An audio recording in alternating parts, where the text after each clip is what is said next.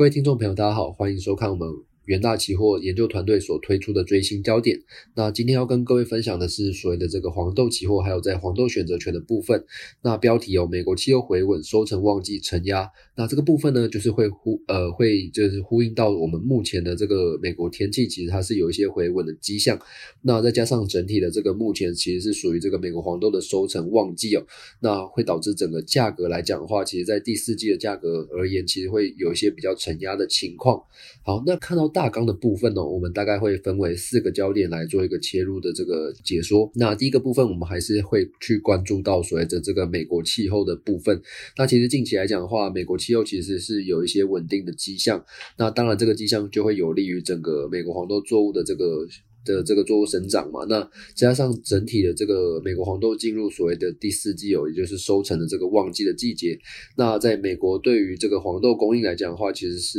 做一个持续上升的动作。那第二个部分关注到市场供需的情况，那供应的部分其实在第一。呃，第一个走势回顾的部分就会有一些提到的部分，那只是在第二个部分我们会加上整个需求的部分哦，那包括在需求到底有没有像在去有没有像是在去年一样，这个出口力道到底是如何，这边都会来跟各位来做一个解说。那第三个部分就是在这个美国缩减购债的预期哦，也就是说这个美国联准会它其实会有。逐渐来做一个缩减购债的这个部分。那当市场会认为说，哎，这个美国联储会来开始做一个缩减购债，这个金钱会不会是流向所谓的美国的部分？那这个地方哦，可能会就会有利于整个美元来做一个这个升值的动作。那在管理基金的部分，其实也是来做一个减码多单的这个方面来做一个准备。那可能就会整体来说讲的话，其实就会有一些这个观望看待黄豆价格的这个。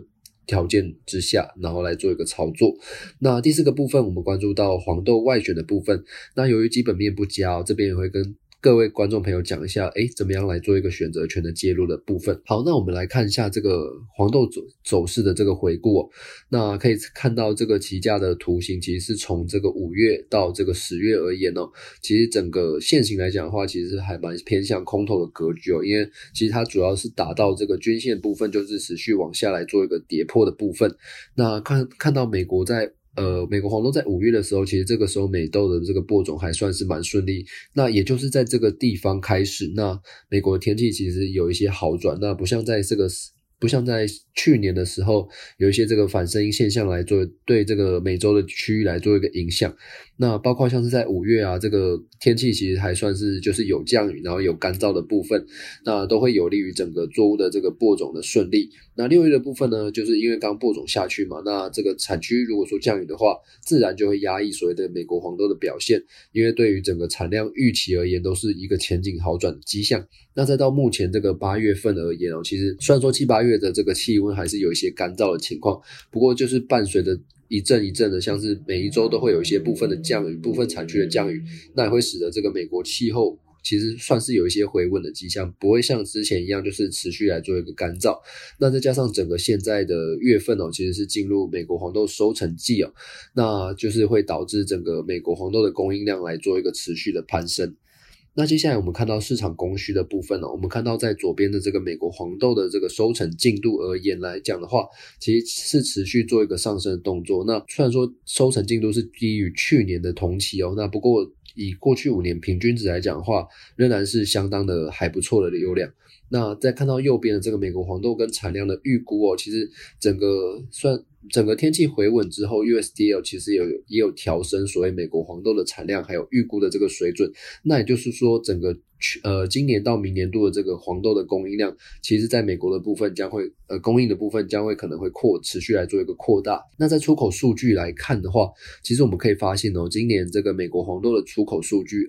这个出口量呢，其实没有像去年来的这么好。我们看到红色线条其实是二零二一年哦，那黄色的部分是去年的同期。那我们可以看到，就是到从呃，其实从去年开始，七月开始就开始呃，出口量就开始飙升嘛。那至于到那我们可以看到，在今年二零二一年，虽然说。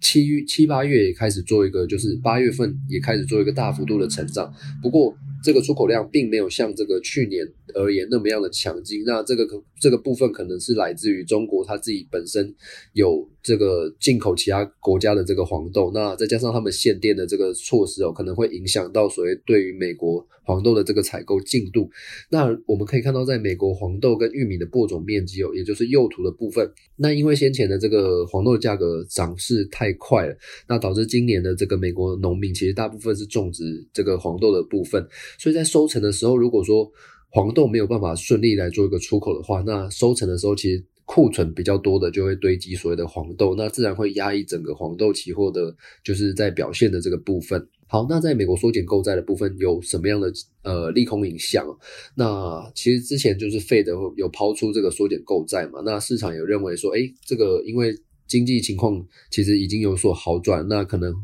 可可能这个美国联准会会来，就是持续做一个缩减购债的这个预期哦。那这个部分就会支撑所谓美元指数的表现。那如果说美元开始变贵之后，那其他对于要进口美国黄豆的国家而言呢，对他们来讲的话，这个进口成本就会上升嘛，因为美元变贵，那美国黄豆的这个价格其实是以美金来做一个报价。那如果说美元开始涨的时候，那自然哦会就会影响到这个别的国家采购美国黄豆的这个这个意愿哦。那他们如果说不要去采购美国黄豆的话，他们可以去采购这个南美洲像是巴西或者阿根廷的黄豆。那自然这个美国黄豆的这个出口量呢，又又会持续来做一个低落，那这个部分可能就会冲击他们的这个出口。好，那接下来我们关注到这个外选的筹码分析的部分。那我们关注到这个买权的这个上方有一个压力带，那这个部分呢，就是就是通常会会会把这个这呃就是履约价的上方的部分，通常会当做一个压力带。那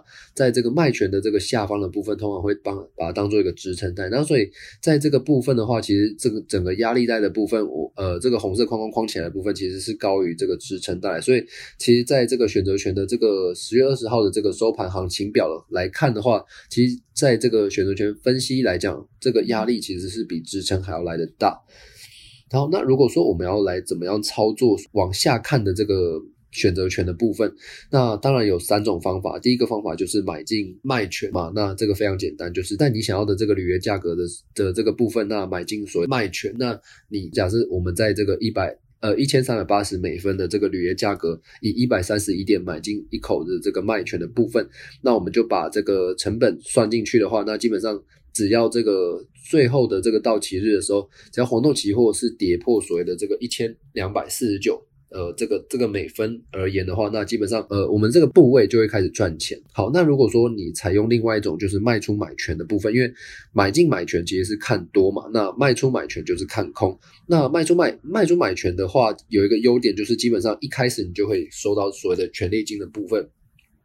但是当这个价格是突破了。这个一千三在到期日时，这个价格是突破一千三百八十六美分的时候，那我们就会开始损，我们这个部位就开始损失，而且这个缺点呢，就是部位的这个损失其实是无风险是无限的，那这个地方可能要再请投资人再多留意一下。